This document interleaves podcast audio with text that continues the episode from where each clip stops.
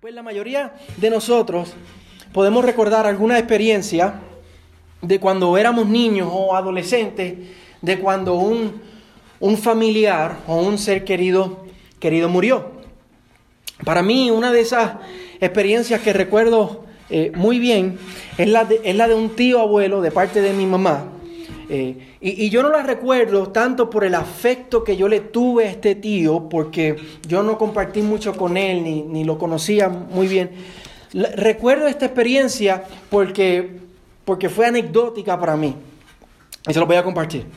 Y para que lo puedan entender, tienen que, que saber que este tío era muy célebre en Puerto Rico. Uh, pues él fue gobernador de Puerto Rico durante el principio de los años 70. Y además de ser gobernador, eh, fundó un partido político, era dueño de un periódico, tenía un museo de arte y, varias cosas más. Pues el funeral fue en el museo de arte que él había fundado.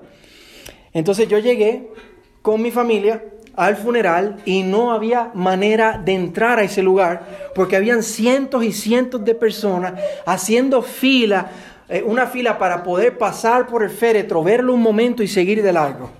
Así que yo estoy con mi familia afuera, en la calle, la cual estaba cerrada, no había tránsito porque estaba llena de personas. Y después de cinco minutos, mi papá como que se cansó de la, de la cosa y llama a un policía y le dice que yo soy sobrino del difunto. Eh, y el policía, obviamente, no nos cree y me pide una identificación y yo saco mi cartera y le muestro la identificación y él corrobora que yo soy Ferré, igual que, que, esta persona. Y de momento el policía nos escolta desde la calle, abriendo paso, pidiéndole a la gente que se salga del medio, nos escolta para llevarnos hasta dentro del museo, a precisamente el lugar donde, donde ellos estaban. Y, y una de las cosas que recuerdo es que hubieron varias personas que quisieron aprovechar la oportunidad de que el policía estaba abriendo paso para irse detrás de nosotros y pretender que eran también de, de nuestro grupo. Y recuerdo especialmente una señora que estaba en silla de ruedas, que nos estaba siguiendo gritando, yo soy impedida, yo soy impedida, tratando de, tratando de meterse. Bueno, finalmente llegamos adentro eh, y nos abrieron paso al salón eh, donde estaba eh, el, el, féretro y todo, era un salón grande, y en el medio había un área cerrada que era solamente para familiares y personas distinguidas. Ahí en el, en el, mismo medio. Entonces, y, y, y, nos abrieron y nos dejaron, nos dejaron entrar. Y, y, mientras nosotros estamos ahí en el mismo medio, hay una fila de personas que están pasando, están entrando, uh, están viendo el féretro un momentito y, siguen, y siguen de largo. Solo, solo lo podían ver por unos breves segundos y tenían que seguir porque habían cientos de personas tratando de entrar. Y la mayoría de la gente allí en el medio, no me conocía porque esto era un familiar otra vez eh, lejano, era el tío rico de la familia con el cual yo nunca había compartido. Pero más que sentirme raro entre esa gente desconocida para mí, de momento me sentí muy, muy importante. Al verme, al ver cómo la gente que estaba en la fila tratando de, pasar, eh, estaban mirándonos, estaban mirándome y, pensando, ¿quién es este muchacho que el policía le, tuvo que abrir paso de esta manera? ¿Y, y por qué él está allá adentro? Eh, eh, de momento me arropó una sensación de sentirme notable, eh, eminente y, más ilustre que el resto de las personas que estaban allí. Pero esta sensación no me duró mucho porque rápido los familiares eh, nos vieron y se acercaron y empezaron a preguntar, ¿quién tú eres? Obviamente yo les pude corroborar, ¿verdad?, que, que, era parte de la familia, pero como no era familia cercana, pues se sintió, al rato se sintió raro y, y me fui, me fui de allí. Pero yo nunca voy a poder olvidar ese momento en el cual yo me sentí allí en el medio importante. Más importante que el resto, que el, resto de las cientos de personas que estaban tratando de entrar allí. Y es que todos nosotros tenemos ese instinto pecaminoso de tratar de creernos mejor que los demás, de creernos más altos y más notables que las otras personas que están a nuestro alrededor. Y es como si tuviéramos que agarrarnos de algo para sentirnos que tenemos valor, que somos importantes. Es casi, casi como un mecanismo de defensa psicológico o emocional, porque como todo el mundo a nuestro alrededor lo hace y, y, se pavonea de lo ilustre y lo importante y lo distinguidos que son, por encima de nosotros, nosotros también sentimos que tenemos que hacerlo. Y si no lo hacemos, sentimos que no valemos nada. O que nos vamos a ahogar entre el resto de las personas. Pero al igual que mi apellido y que todo el resto de cosas de las cuales nosotros nos agarramos para sentirnos importantes, todas esas cosas son, todas esas cosas son ilusiones fugaces. Nos agarramos de esas cosas porque sentimos que estamos cayendo al vacío y nos aguantamos creyendo que son salvavidas, que son sólidos y, firmes, que nos van a salvar, pero cuando venimos a ver, solo era una ilusión, una nube, que, que nos tratamos de agarrar de ella y seguimos cayendo. Solamente hay una fuente de seguridad verdadera que nos puede dar el valor verdadero y real que nosotros necesitamos. Y ese sentido de seguridad y valor que todos necesitamos solo se encuentra en Cristo Jesús. Y eso es lo que yo quiero que veamos en este pasaje hoy.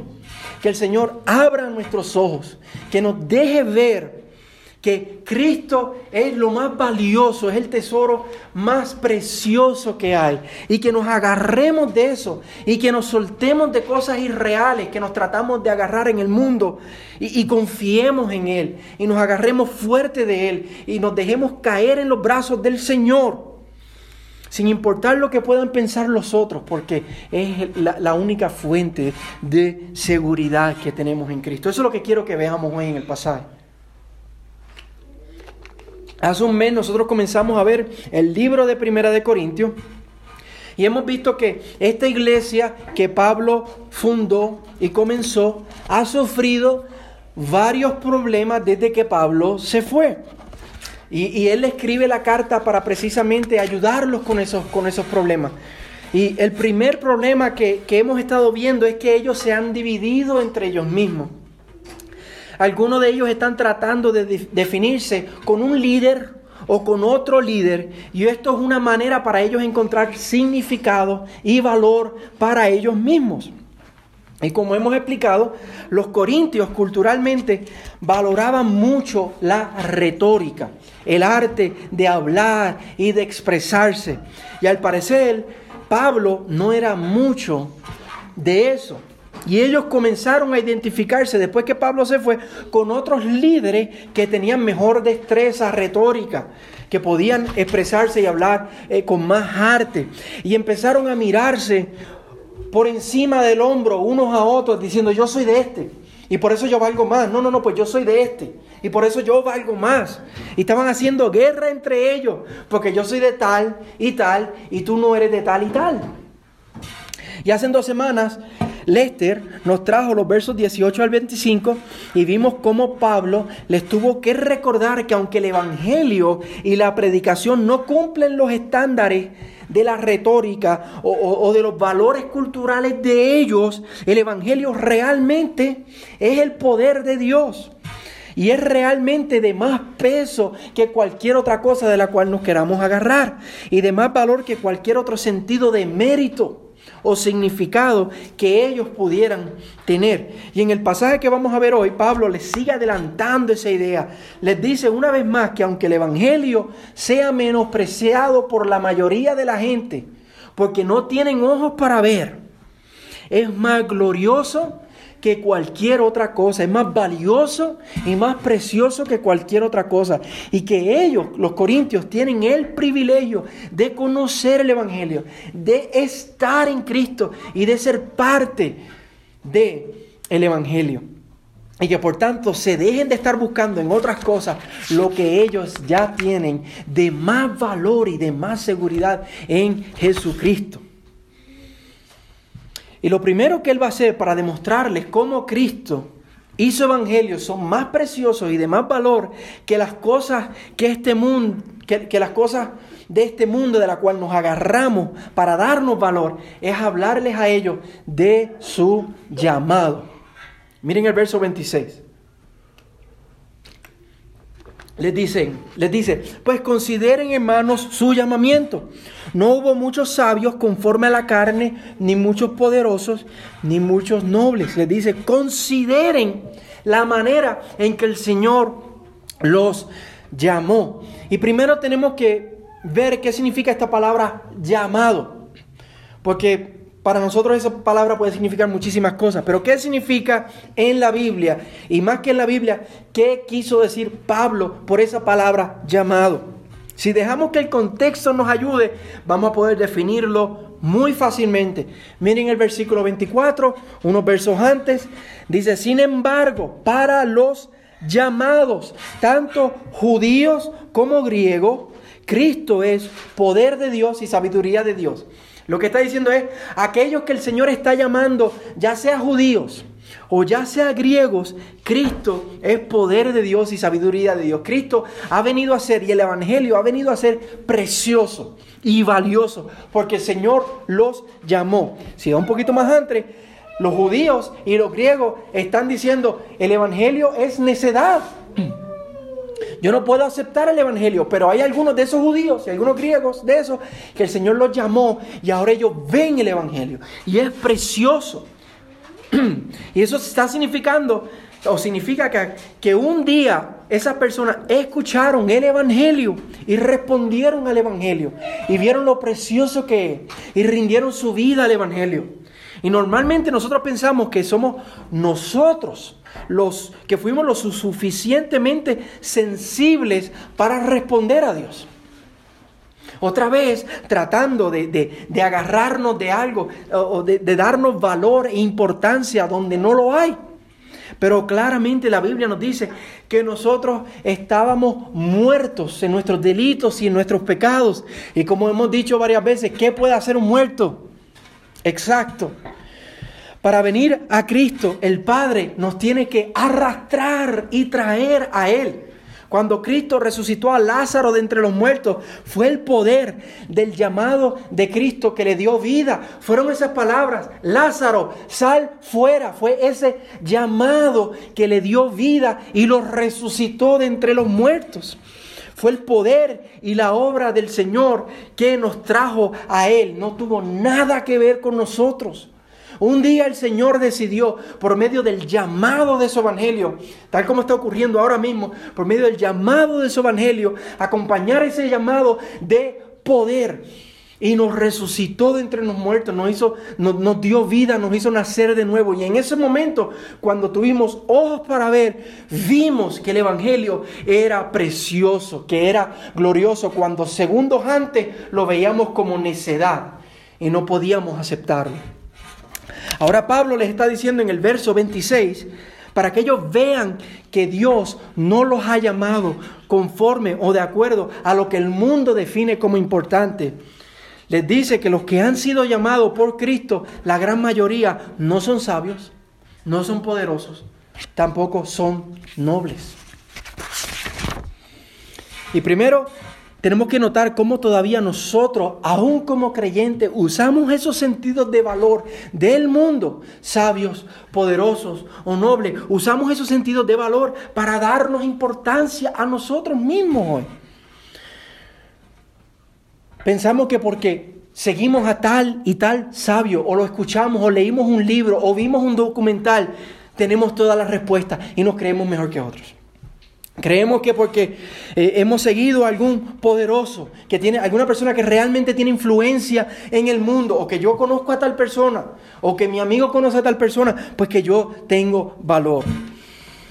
O los nobles, que son de tal apellido, o de tal sangre, y por eso tengo mi valor. Pero nosotros mismos miramos esas cosas buscando nuestro valor. Y aquí Pablo nos está diciendo, no miren a eso, consideren su llamado. El Señor no miró a eso para llamarlos y para darle vida. Esas no son las cosas que Dios mira para llamar a la gente. Todo lo contrario. Pablo nos está diciendo aquí que la mayoría del tiempo Dios no llama a esas personas. No está diciendo que Él nunca llama a personas así porque el verso dice, consideren hermanos su llamamiento, que no hubo muchos de esas categorías. Pero la mayoría del tiempo el Señor llama a personas que no son de, de esas categorías. La norma de Dios no es llamar principalmente a personas así. En los mismos Corintios sí hubieron personas que eran de, esas clases, por ejemplo, Crispo y Gallo y Erasto y Estefanas, y hay varios, pero la gran mayoría, igual que entre nosotros aquí en Iglesia Gracia y Verdad, la gran mayoría somos unos cualquiera.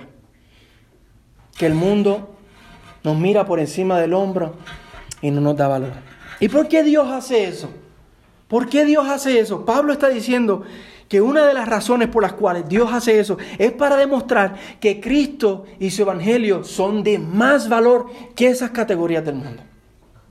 Que las cosas que este mundo eh, valora y de las cuales se agarra no son más gloriosas que Cristo. Cristo es más glorioso, Cristo es más precioso. Y Él quiere que, que ellos vean eso que ellos están olvidando la preciosura del Evangelio para, para volver a esas categorías del mundo y le está diciendo, no, no, no, no, no vuelvan allá, miren a Cristo, atesoren a Cristo, mira cómo Él los llamó sin considerar esas cosas y nosotros también tenemos que dejar de agarrarnos de otras cosas que, a las cuales vamos por valor y mirar al Señor Jesús. Ahora les va a demostrar de otra manera esta verdad. Ya les habló acerca de le, mostró esta verdad por medio de a quien Dios llamó, pero ahora se va a ir a un nivel un poquito más profundo, se va a ir un poquito más atrás y le va a mostrar esta verdad por medio de cómo Dios los escogió. Miren los versículos 27 y 28. Sino que Dios ha escogido lo necio del mundo para avergonzar a los sabios. Y Dios ha escogido lo débil del mundo para avergonzar lo que es fuerte. También Dios ha escogido lo vil y despreciado del mundo, lo que no es, para anular lo que es.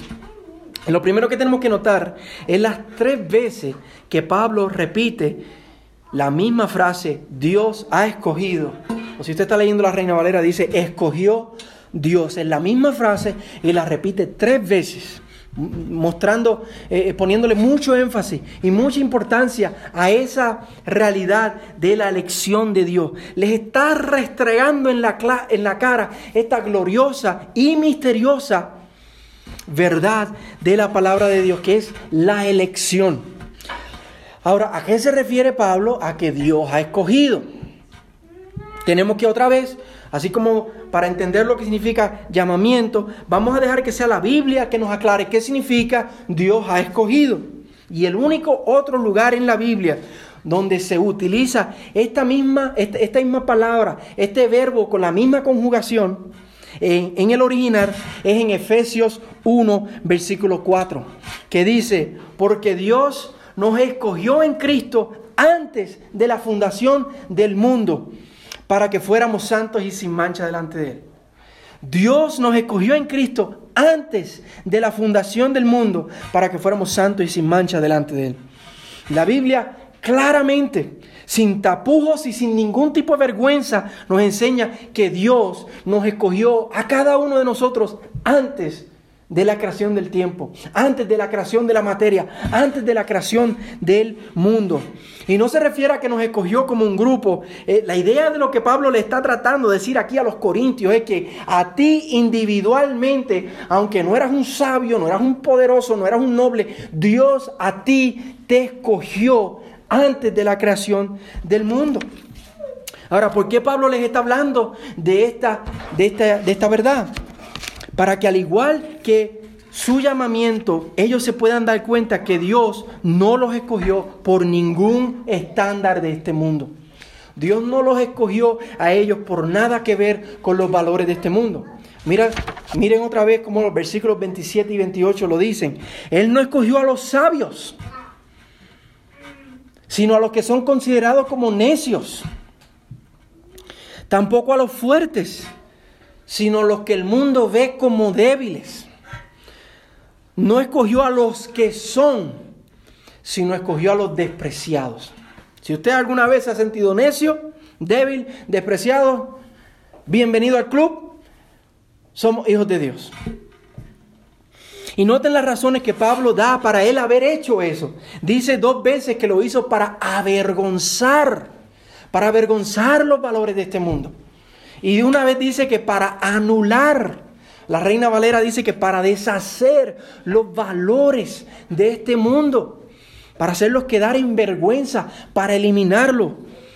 Demostrar que esas categorías de valores de este mundo son igual a nada. No valen nada. Son espejismos que no valen nada. Para que en la bolsa de valores del cielo esas categorías de valores se vengan abajo estén en la bancarrota y solamente quede una categoría de valor. Y es Jesucristo, su gloria y su evangelio. Para ser bien claro que ese es el único valor que brilla por encima de todas las otras cosas. Y por eso es que Dios nos escogió antes de la fundación del mundo a personas que, que no cumplimos con esas calificaciones o clasificaciones de este mundo. Y si no lo puedes ver todavía, mira el versículo 29.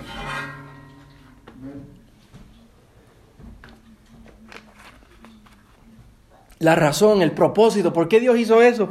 Para que nadie se jacte delante de Dios. El propósito de Dios de no llamar a muchos que son poderosos, sabios o nobles, o muchos que son de las categorías de valores de este mundo, la razón por la cual Dios escogió a los necios, a los débiles y a los menospreciados, fue para que nadie se pudiera agarrar de esas cosas y jactarse delante de Dios. Y por eso Dios a nosotros nos ha quitado toda razón o opción de jactancia en este mundo. Y si no nos los ha quitado, está por quitárnoslos, para que nuestra única gloria sea Cristo. Pónganse a pensar un momento. A lo mejor por eso es que hay problemas en nuestra vida. Dios ha permitido esos problemas para que no nos jactemos delante de Él. A lo mejor por eso estamos pasando por una situación o por una enfermedad o por un problema. El Señor ha permitido eso para que no nos jactemos delante de Él, para que no nos creamos mejores que otros, para que nuestra única gloria sea Jesucristo. Él sea nuestro único tesoro. Y cuando todas esas otras categorías son quitadas y Dios nos deja desnudos, nos destripa de los valores de este mundo, entonces vamos a poder ver lo precioso que es el Evangelio, lo precioso que es Cristo, lo, lo valioso que es Él por encima de las otras cosas. Miren el versículo 30. Pero por obra suya están ustedes en Cristo Jesús, el cual se hizo para nosotros sabiduría de Dios y justificación, santificación y redención. Pablo quiere que ellos vean la gloria del Evangelio por encima de cualquier otro valor de este mundo. La gloria de Cristo, la gloria de Dios en el Evangelio. Quiere que vean eh, eh, lo brilloso que es, lo sobremanera infinitamente valioso que es por encima de cualquier cosa de este mundo. Primero les recuerda que ellos están en Cristo por obra de Dios. Y esto lo vimos en los versículos 4 al 9. Pablo les tuvo que recordar a ellos, ustedes están en Cristo, nada que ver por ustedes. Ha sido la total obra de Dios y por eso aquí les, les, recordó su elección y su llamado. Eso fue toda la obra de Dios, nada que ver con ustedes. Y les recuerda, esa verdad por obra suya. Ustedes están en Cristo Jesús, por obra de Dios, el que los escogió. Por eso es que están ustedes en Cristo Jesús. Él los llamó, Él los arrastró, Él los trajo, Él les dio vida a ustedes. Él quiere que ellos vean eso como precioso, como valioso. Romanos 8, 29 al 30 nos habla de eso porque a los que de antemano conoció, también los predestinó a ser hechos conforme a la imagen de su Hijo, para que Él sea el primogénito entre muchos hermanos. A los que predestinó, estos también llamó. A los que llamó, estos también justificó. A los que justificó, estos también glorificó. Es todo obra de Dios. No tiene nada que ver con nosotros. Pero más que esto, este verso les está demostrando cómo Cristo es el valor más alto y más precioso del universo. Que esta obra del Evangelio es la sabiduría misma de Dios. Una sabiduría más alta que la sabiduría de este mundo. Un poder más fuerte que lo que este mundo considera poder y fuerte. Por eso, lo que el este nos trajo hace dos semanas, miren el versículo 20. ¿Dónde está el sabio? A la luz del Evangelio, ¿dónde está el sabio? Lo que este mundo considera sabio. ¿Dónde está el escriba? ¿Dónde está el que sabe discutir en este siglo? ¿Dónde está el disputador de este siglo? ¿No ha hecho Dios que la sabiduría de este mundo sea necedad? a la luz del Evangelio, que lo que e, el mundo considera que es necedad, cuando nosotros venimos a Cristo y podemos ver verdaderamente lo que es el Evangelio, nosotros nos damos cuenta, el mundo es lo que es necedad. Yo estoy en Cristo, esto es la sabiduría de Dios, esto es precioso, esto es poderoso. Miren el versículo 25, porque la necedad de Dios, lo que el mundo llama necedad de Dios, el Evangelio, la necedad de Dios es más sabia que los hombres. Y la debilidad de Dios, el Evangelio, lo que el mundo considera como despreciable, la debilidad de Dios es más fuerte que los hombres. Él quiere que ellos vean que el Evangelio es el valor más sublime, más glorioso, más precioso de la historia y del universo. Que como dice el final del verso 30, eso es nuestra justificación. Eso fue lo que nos trajo paz con Dios. Es nuestra santificación. Eso fue lo que nos hizo aceptables y limpios delante de Dios y en nuestra redención. Eso fue lo que nos libró de las tinieblas y nos trajo a la luz. Y ahora somos hijos de la libertad. Él quiere que ellos vean eso como precioso y como más valioso que cualquier cosa de este mundo. Así que, ¿qué significa esto para nosotros? Tenemos que preguntarnos, ¿Por qué yo me sigo agarrando de categorías de valor de este mundo? ¿Por qué yo me sigo agarrando de que yo necesito tener esto? O yo necesito conocer a esta persona, o yo necesito hacer esta cosa para sentirme satisfecho, para sentirme completo. ¿Por qué pensamos yo tengo que tener eh, cierto tipo de, salud, cierto tipo de vida, necesito tener cierto tipo de, de trabajo, necesito tener cierto tipo de, familia, necesito tener cierto tipo de amigos, necesito tener cierto tipo de, de cosas que tengo que comprar para sentirme que estoy bien, que tengo valor. Mis hermanos, no importa. Nuestra, nuestro sentido de valor no tiene nada que ver con lo que esté pasando a nuestro alrededor. Y por eso hoy nosotros como creyentes sabemos que estamos en Cristo Jesús, que no importa lo que esté pasando a nuestro alrededor, nosotros estamos en el Señor. Tenemos valor. Se nos puede caer el mundo a nuestro alrededor y nada nos puede separar del amor de Dios. ¿Qué más necesitamos? ¿Qué otro sentido de valor vamos a buscar y vamos a perseguir? ¿Para qué? ¿Para qué agarrarnos de los valores falsos de este mundo? Si ya estamos en Cristo y no necesitamos nada. Si estamos en Cristo, como Pablo le dice a los corintios, lo tenemos todo, todo el mundo es nuestro. Mientras todo el mundo se autoengaña agarrándose de otras cosas ilusorias, nosotros tenemos la seguridad más fiel y verdadera que puede existir. Y no depende de lo que tengamos o, de lo que dejemos de tener. No depende de lo que esté pasando o de lo que no esté pasando. Estamos en Cristo. Nada nos puede separar del amor de Dios. Es todo por obra suya. Él nos escogió, Él nos llamó, Él nos justificó, Él nos está santificando y Él nos va a glorificar el día final y vamos a estar con Él para siempre. Nada nos puede separar del amor de Dios. Y por eso el verso 31 termina diciendo, para que tal como está escrito, el que se gloría, que se gloríe en el Señor. Si tú te vas a gloriar por algo, no nos gloriemos de lo que esté pasando o lo que esté dejando de pasar. No nos gloriemos por lo que no tenemos o lo que tenemos. No nos gloriemos por amigos o por lo que no tenemos. Gloriémonos por Jesucristo. Agarrémonos de Él y del Evangelio y soltemos toda otra cosa y valoremos a Cristo por encima de todo. Busquemos al Señor. Él es la piedra preciosa. Busquemos, busquémoslos. Ah, eh, eh, entreguémonos más a Él, rindámonos más a Él, en vez de estar buscando valor y significado en otras cosas, en las redes sociales, en, las tiendas o, o, en esto o en aquello. Busquemos al Señor. Él es la piedra preciosa. Él es la sabiduría, la verdadera sabiduría de este mundo, el verdadero poder de este mundo.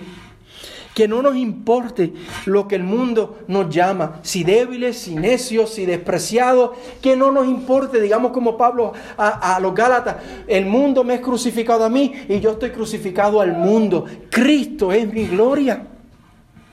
Miremos el tesoro y la gloria que tenemos en el Evangelio por encima de cualquier otra cosa y que eso nos llene de valor, de alegría, de gozo, de fuerzas de esperanza.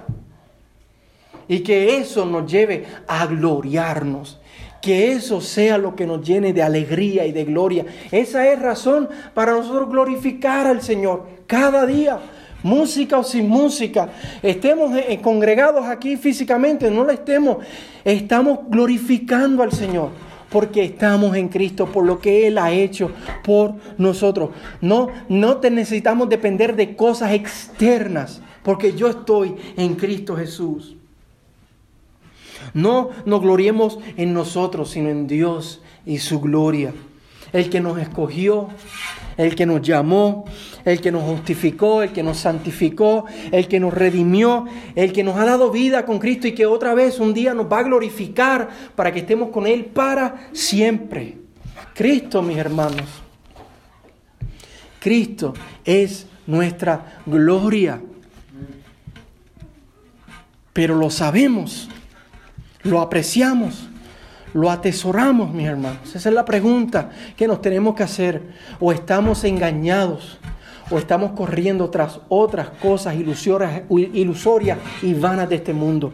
Arrepintámonos Quebremos esos ídolos a los pies de la cruz. Rindámonos a los pies de la cruz. Traigamos toda otra fuente de gloria de este mundo y, pongamos a los pies de la cruz y gloriémonos en nuestro Salvador, en nuestro Señor. Y que eso sea lo que nos dé sentido de, de llenura y de gozo y de seguridad.